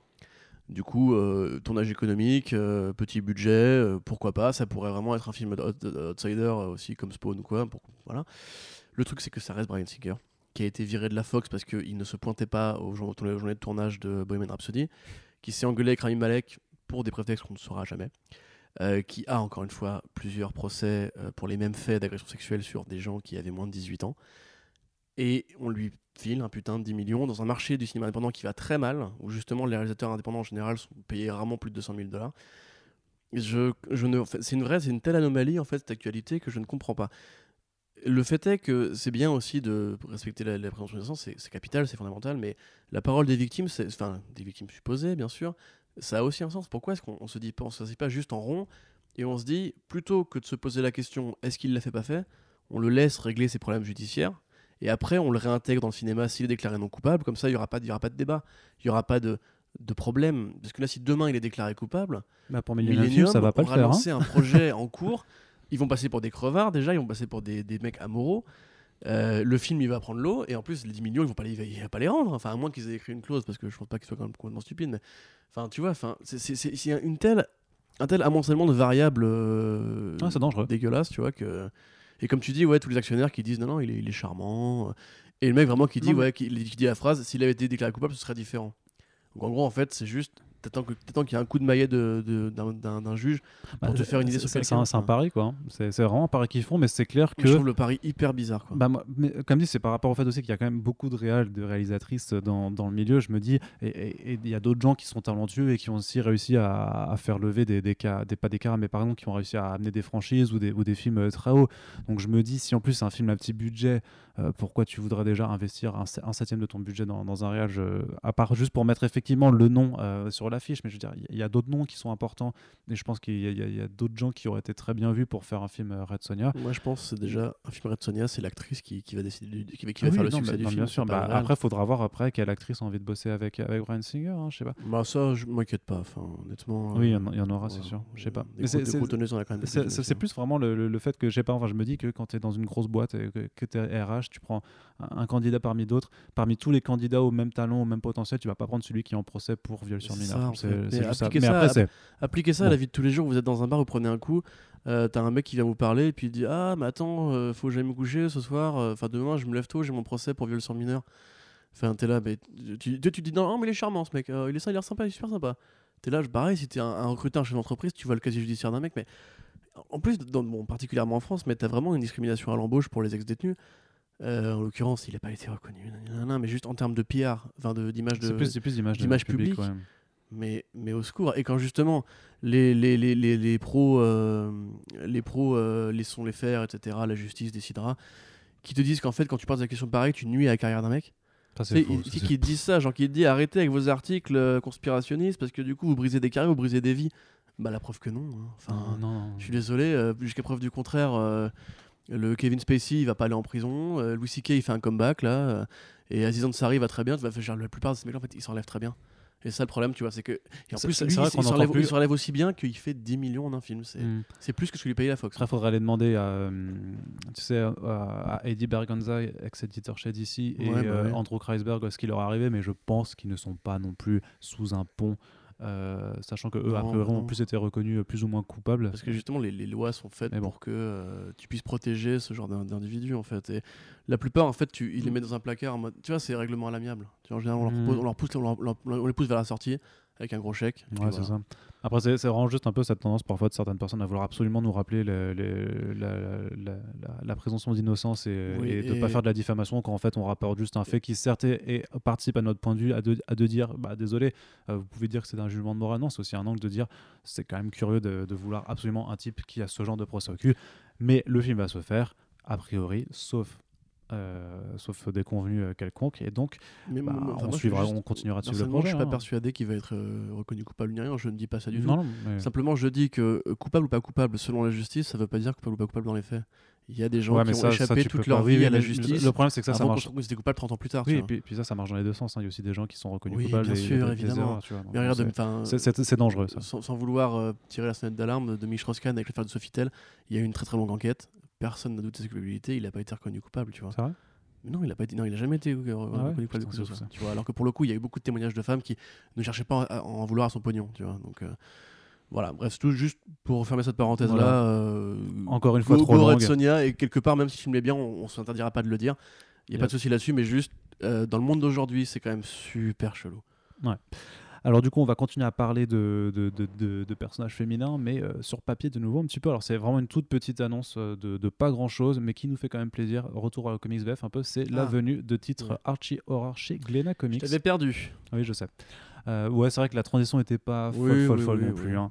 Mais en gros, qu'est-ce qui s'est passé? Simplement que le compte Twitter de Glénat Comics a teasé la venue de titres terrifiants pour 2019 avec une image qui reprend une couverture de Chilling Adventures of Sabrina, ce qui est donc une très bonne nouvelle puisqu'a priori nous aurons au moins le titre Chilling Adventures of Sabrina en, en France, ce qui est somme toute assez logique et même on peut se demander pourquoi ça n'a pas été fait avant avec euh, forcément la, série télé qui arrive, euh, enfin qui, pardon, qui est déjà sur Netflix et dont la saison 2 est en cours de tournage. Et euh, faut espérer peut-être qu'un petit Afterlife euh, avec Archie ça, arrive, sachant que la, la- seule inconnue c'est de savoir est-ce que vu que c'est une orientation quand même plus, plus public mature on va dire que les titres Archie réguliers, est-ce que ça va être vraiment dans le label Glénat Comics, donc cartonné, ou alors est-ce que ça va intégrer la collection Young Adult Login? Que Glénat a lancé cette année et qui comprend justement les titres Archie euh, récents tels que bah, le Archie de Mark Wade euh, et Fiona Staples, le Jughead de Eric Anderson et euh, Chip Zdarsky, ou encore le euh, Betty et Veronica Betty de Veronica, Adam. Hughes. Tout à fait, une très belle lecture. Euh, Enfin, tout sympa. Euh, bah, Qu'est-ce que tu veux que j'ajoute à ça? Bah, juste, bien, tout non, Ouais. juste très bien, voilà. Juste pour dire qu'on peut, se- bien, on on est peut se content. réjouir. euh, Afterlife, si vous nous écoutez, monsieur de Glénat, euh, Afterlife, Afterlife, Afterlife. On va, on, va, on va essayer de leur glisser discrètement. Et du coup, on va terminer avec euh, une news d'intérêt. Enfin, je crois. Je ne sais pas. Tu vas me Salut dire. à tous. Si je te dis piou piou, ah, qu'est-ce que tu me réponds? Euh, Twitter. Non, oui, mais si je, si je te dis piou piou avec un film. Ah mon dieu, un film avec des blasters. Non. D'accord. Ok, c'est pas grave. Birds of Prey, les, les oiseaux, ils font piou piou en fait. Ah, mais je croyais, en fait, je croyais- je croyais que tu voulais m'emmener vers Star Wars avec euh, Ewan mais McGregor. pourquoi je t'aurais emmené? Oh pff, Parce que Piu Piu. Ah ouais, non, mais non, d'accord. Mais... Oh, Arnaud, mais Oh là là, on n'a pas Piu la Piu, les Birds of Prey, mais En fait, voulais comment si- tu voulais, comment t'espérais que j'a- j'allais deviner Birds parce of que, Prey parce que Piu Piu les oiseaux font piou piou. Tu peux pas imiter Harley Quinn plutôt? Bah non, non pas trop. Vas-y, vas-y, tente, allez, ah, ça Non, intéressera non, les gens, je suis sûr. Non, on, on- on- on a dit, on arrête les oui, imitations pardon, en podcast. Et donc, Hey, oui. Ewan McGregor sera Black Mask dans le film Birds of Prey de Oui, Cathy Yan. C'est super bien, je suis content. T'es pas content, toi? Si, Moi, moi, je suis super content. Je trouve Bon, ça bah cool. voilà, Ah, voilà c'était la J'ai de vu des gens dire, ouais, c'est de la merde. Allez, salut, allez, dans la semaine. J'ai vu des gens dire, euh, euh, gros, gros acteur, petit rôle. Euh, c'est vrai. Mais à la fois, j'ai pas envie de voir Ewan McGregor s'enfermer pour un pour six films en, en jouant Green Arrow. Honnêtement, j'ai pas envie de voir Green Arrow au cinéma. Sachant Euh, que en plus, euh, Oui. Il y a eu un bruit de couloir qui disait que a priori Black Mask euh, pouvait revenir par la suite et qui pourrait par exemple être dans un film Batman ou je sais pas Ouais, quoi. bon, là, on est dans un niveau de spéculation. euh, Euh, niveau El, 29 000. niveau El Mayimbe. Ouais, niveau El Mayimbe. C'est El Mayimbe qui a déterré ce scoop. Ouais, corroboré après Oui, par. bah oui, bien sûr, par Variety, oui. Mais au départ, c'est Variety a fait a félicité le Mayimbe comme quoi, dans la vie, on peut faire tout et rien. Non, mais depuis qu'il travaille pour The Wrap, je suis désolé, il y a des choses qui sont. Enfin, c'est c'est chiant parce que par rapport à ce qu'il faisait avant sur euh, Heroic Hollywood ou. Euh, ah, euh, Latino Review. Latino Review, merci. Oui, effectivement, ça, je pense que ça a un peu changé la donne. Tu vois, il est, il est moins dans, dans le. dans- Enfin, il est encore beaucoup dans l'exclusive et dans le scoop, mais je pense qu'il est quand même plus fiable, notamment parce qu'il fait des articles aussi qu'il co-rédige avec d'autres avec d'autres journalistes, d'autres rédacteurs. Non, mais c'est con, On a calmé mais. la maladie. mais quelque- non, mais quelque part, pour moi, ça, ça, Ah ça non, mais oui, incite à, sûr, ouais, bien sûr. Le, Ah. le- système l'a vacciné. à valider un petit peu ce qu'il fait. Mais bref, en tout cas, euh, be- belle, euh, belle exclusivité. euh, bravo, monsieur, euh, euh, monsieur Latino Review. Euh, mais ouais, du coup, bon, Humberto McGregor- Gonzalez, en plus, on l'appelle Humberto Gonzalez, bah Humberto Gonzalez. bah oui. Euh, du coup, euh, oui, parce que pour ceux qui n'ont, je pense que les gens, gens n'ont rien dû comprendre là, du coup, euh, s'ils n'avaient pas vu la news. Donc, Ewan McGregor sera Black Mask, c'est formidable. Dans le film Birds of Prey, qui donc sera le méchant de ce film-là, donc un, trois héroïnes et un méchant qui n'aura pas de visage. C'est cool, euh, parce que Ewan McGregor est un très bon acteur. Il a cette espèce de douceur tranquille qui peut très bien correspondre à un méchant charismatique. C'est surtout un, un Très psychopathe, froid. un gênant, Mhm. voilà, un génie, pardon. Du mal, euh, bien organisé. Voilà, c'est ce que j'imagine. Moi, j'imagine bien genre un mec c'est très carré, euh, qui a un plan, un plan, il le suit à la lettre. Pas un mec trop vénère ou quoi, qui aura des, des accès de colère. Enfin, j'espère pas. Euh, Black Mask, en plus, ça a l'intérêt que du coup, il va pas trop être identifié. Tu vois, genre. Parce qu'il y a, y des acteurs, en fait, quand tu vois leur, leur tronche au cinéma, tu te dis, ah, bah c'est lui, t'arrives pas à penser à autre chose, tu vois. Mm. Enfin, on a- on a tous quelqu'un comme ça, tu vois. Et moi, c'est vrai que moi, Ewan McGregor, j'arrive pas quand je vois un, un film à me dire euh, que. En fait, quand je vois un film avec Ewan McGregor, soit je me dis, ah, Trainspotting. Ou soit je me dis, euh, Ouais. ah, Star Wars. Plus suis Trainspotting, moi, que ça. C'est c'est l'un ou l'autre, tu vois. Je, je suis obligé d'y penser, malheureusement. Parce qu'il était trop parfait dans les, dans les deux rôles, en fait. Et, euh, du coup, c'est pour ça que je l'aurais pas bien vu en Green Arrow, tu vois. Je me serais dit, ah, bah c'est Obi-Wan qui, qui, qui fait le con avec un arc. euh, c'est toi, tu vois. Et euh, donc, du coup, en soi, euh, moi personnellement, ça me dérange pas. J'ai vraiment pas envie en fait, de voir des gros acteurs euh, venir s'acoquiner au. On peut plus dire DCU maintenant, c'est vrai. À Worlds of DC, en fait, tant que c'est encore un chantier en construction, je veux juste des petits films, genre limite c'est Fire and Forget jetable, tu vois. Genre, tu fais ton film, il est bien. Si ça marche, on fait une suite, sinon non. Comme Joker, tu vois. Je, je, je veux pas, qu'il- je veux pas qu'il y ait un Joker 2 d'annoncer, tu vois, ou quoi. Je veux Ce juste serait bizarre, ça, quand même. un petit film, déjà, faites bien un truc bien, tu vois. Et je m'en fous que ce soit un bon acteur, que vous gâchiez, que vous puissiez, puissiez uti- uti- utiliser derrière. Tu vois, genre vraiment Venom, c'est horrible parce que je me dis que je vais devoir, euh, je vais devoir accompagner Tom Hardy euh, à la potence euh, tous les deux ans, tu vois, pendant trois, pendant trois films. Ah, J'espère que non, ouais. Bah, toi-même, tu sais, frère. Et du coup, voilà, tu vois, donc, Ewan McGregor, très bon choix, il est bien, il est carré. En plus, du coup, oui, j'ai- j'ai- je l'avais mis dans la news, c'est Océane qui me le disait pendant que j'écrivais. Euh, elle me disait, en fait, c'est que c'est le, le mec de de Mary-Elizabeth Winstead. Je disais, ah bon? Et elle me fait, Ah, ouais, oui, bah oui. oui, bah, c'est pour, vraiment pour ça qu'il a dit oui, du coup. Genre, du coup, bah, ils, se, ils, font, ils font des petits vacances en couple, euh, je crois que c'est à Toronto. Euh, ils font des petits vacances en, couple à Toronto, tu sais, genre, du coup, payé par, par la Warner. euh, J'imagine trop, genre, tu sais, après les, après les, après les, les tournages, ils vont aller boire un petit café à Toronto. Bah ouais, carrément. Franchement, c'est trop bien. Je suis content pour lui, je suis content pour eux. Mar- Elle est trop bien, Marie-Elizabeth Winstead, il est trop bien, Ewan McGregor. euh, c'est des gens bien, ils vont bien ensemble. Mais, le projet, en tout cas, sur les noms, en tout cas, c'est. Disons, disons que si Margot Robbie, euh, si tu veux, était pas un peu euh, entachée par la Harley Quinn de Suicide Squad et par le, le- le ressenti général de Suicide Squad, en fait, le, le projet, en termes de, de nom et tout ça, il est, bah, il est entraînant. Mais elle est productrice, là, ça n'a plus rien à voir avec ça. quoi. Non, mais moi, je, moi, je suis d'accord, mais pour, les, pour, les, pour beaucoup de gens. Oui, oui. Ah tu, tu voulais dire en au niveau public, oui. Ouais, Tout à fait. public, ouais, Mais après, ça reste une Parce que je vois encore beaucoup, de- beaucoup de gens qui manifestent un, un intérêt euh, nul euh, pour ce projet, alors que je sais pas, enfin, euh, Mais moi, cool, je, il commence un peu à me chatouiller, j'avoue. Je, je dis pas, hein, parce que les films d'essai qui me qui m'ont donné envie, euh, Bah ouais, ouais. tu vois, d'essai, c'est un peu comme un. C'est comme une photo sur Tinder, tu vois. C'est euh, Oh. très, très belle gosse en vrai, mais enfin en photo, mais quand tu, quand tu le vois, d'ailleurs, ou quand tu la vois, tu le vois. Tu vois, c'est moins bien. Non, Euh, non, moi, moi, moi c'est très bien. Ouais, toi, c'est pareil. J'ai vu ta photo Tinder, effectivement, c'est pareil. Et... c'est pas beau dans les deux cas. non, c'est magnifique, tu veux dire, Ah, mec. Pardon. Mais juste, je t'avais mis avec les cheveux plus longs. Bref. Donc, euh, qu'est-ce que je voulais dire? Donc, du coup, ouais, c'est vrai quand même le belle distribution. Euh, Marie-Elizabeth Winstead, euh, Journée Soleil Smollett Bell. Bon, elle, je la connais pas trop, mais elle a signé chez HBO pour travailler avec Jordan Peele. Donc, je pense que c'est une meuf qui, qui sait se placer. Un peu comme Anna Diop. D'ailleurs, c'est qu'Anna Diop qui va Mhm. faire le nouveau euh, Jordan Peele. Et on voit que en fait, elle est une très bonne actrice. Je veux dire, c'est pas forcément une très bonne Starfire, mais elle joue très bien, tu vois. Enfin, non, elle joue voilà. pas mal dans, dans Titans. Ouais. Euh, effectivement, Margot Robbie à la production et a priori, du coup, costume différent. Ouais. Et ouais, enfin, une Gotham City qui sera pas entre les mains de David Ayer et Zack Snyder, ça du coup va ça amener un vent frais. Non, moi je suis, moi je suis chaud un peu quand même. Ouais. Et puis euh, Rated R apparemment. Enfin, Oui, oui, Rated R, ouais. Ouais. Jusqu'à preuve du contraire. Je, je suis plus sur le côté, voilà, jusqu'à preuve du contraire, mais je suis plus sur le côté Rated R plutôt dans, dans, le, dans le côté un peu euh, low budget à côté qui, qui est associé, je pense, au, au truc en fait. Dans le sens où ce sera pas un film à 100 millions de dollars, ce sera moins, et du coup, potentiellement plus liberté, plus, avec Ouais. plus de liberté. Et de la générosité. Des caméos, des easter eggs, une Catwoman, ce que vous voulez, mais me faites pas comme BVS qui m'a mis Gotham City et qui n'avait rien fait derrière. De la générosité. Si vous me faites des scènes à Gotham City, je veux un signe du Riddler dans le fond. Je veux comprendre que cet univers est vivant et qu'il n'est pas en train de crever, contrairement à ce que, à ce que laisse penser Kevin. Ok.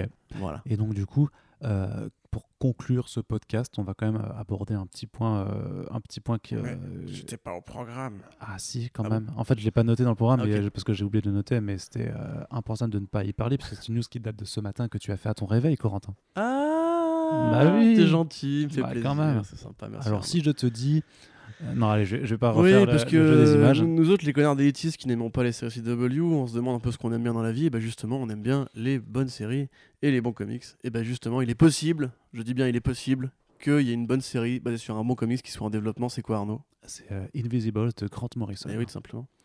Alors, pour vous, pour la, la faire courte, Alors, très je long. vais, je vais commencer. Bâtard, putain. tu me laisses la news, mais tu me laisses pas la raconter. mais non, mais justement, j'allais faire l'introduction. Mais dis-moi, Corentin, oui, qu'est-ce, que c'est les Invisibles? Eh bien, c'est très simple. Grant Morrison, dans les années 90, écrivait pour Vertigo. Non, c'est pas celui. Euh, je suis complètement fatigué. Mais dis-moi, Corentin, Oui. qu'est-ce que c'est Vertigo? Non.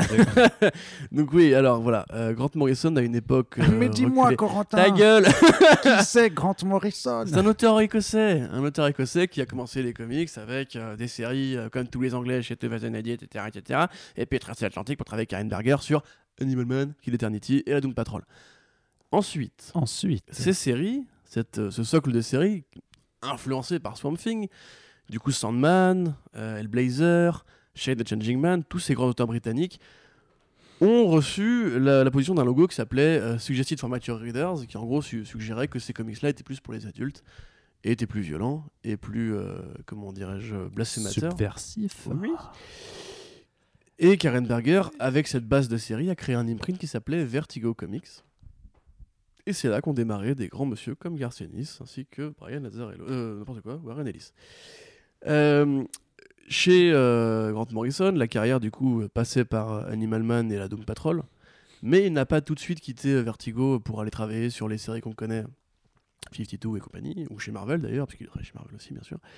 Il a, avant ça, expérimenté toute une série de drogues, puisque Grant Morrison est un homme qui se drogue énormément, en tout cas qui se droguait énormément.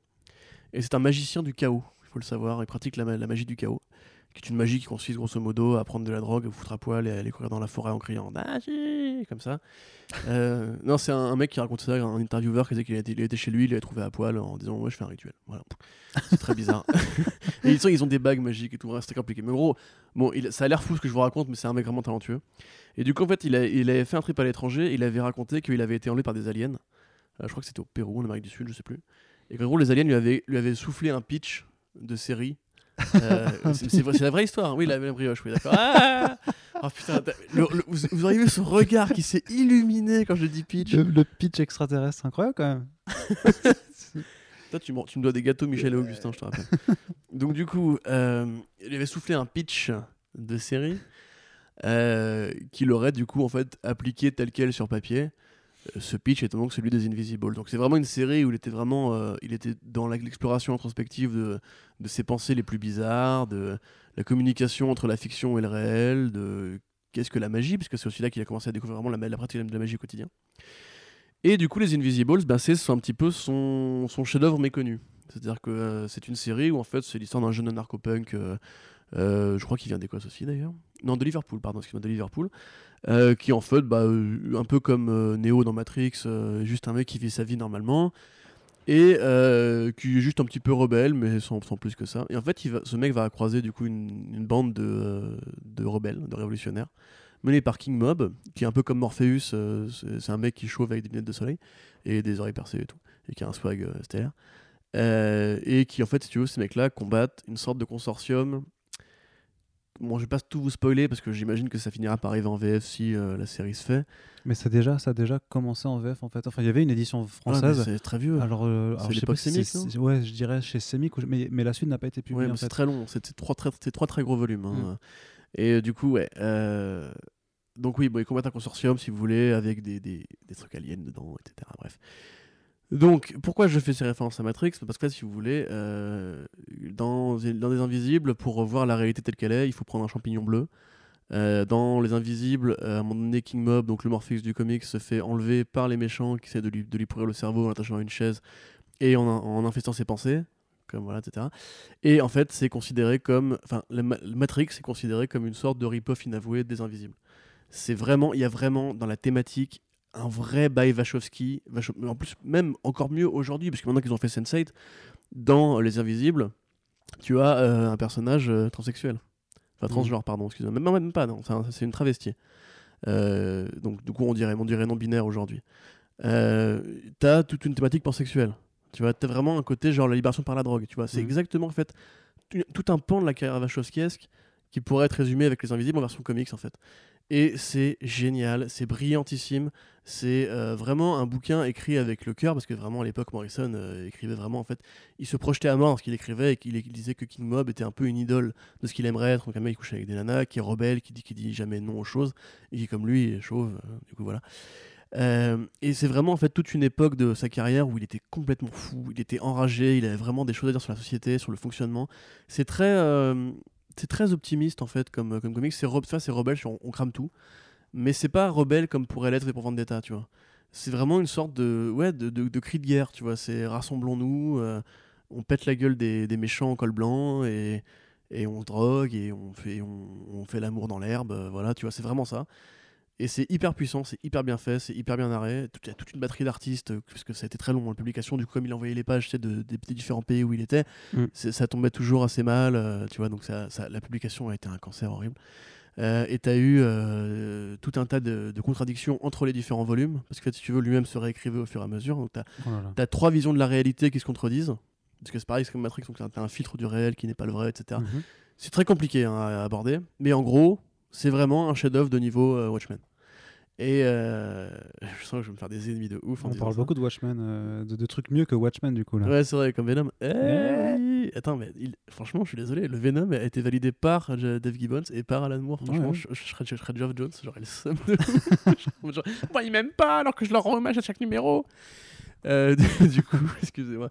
Du coup, euh, la bonne nouvelle, c'est qu'en fait, quand euh, Grant Morrison a proposé l'adaptation, enfin non, a été euh, engagé pour l'adaptation de Happy sur Sci-Fi, donc Happy, ça c'est Rematch avec Derek Robertson, euh, ça a bien marché. Et il se voyait bien, lui, continuer là-dedans. Il se disait, écoute, c'est vrai que maintenant le comic book est tellement euh, propice à l'adaptation que euh, moi, ça, me- ça, ça me va très bien.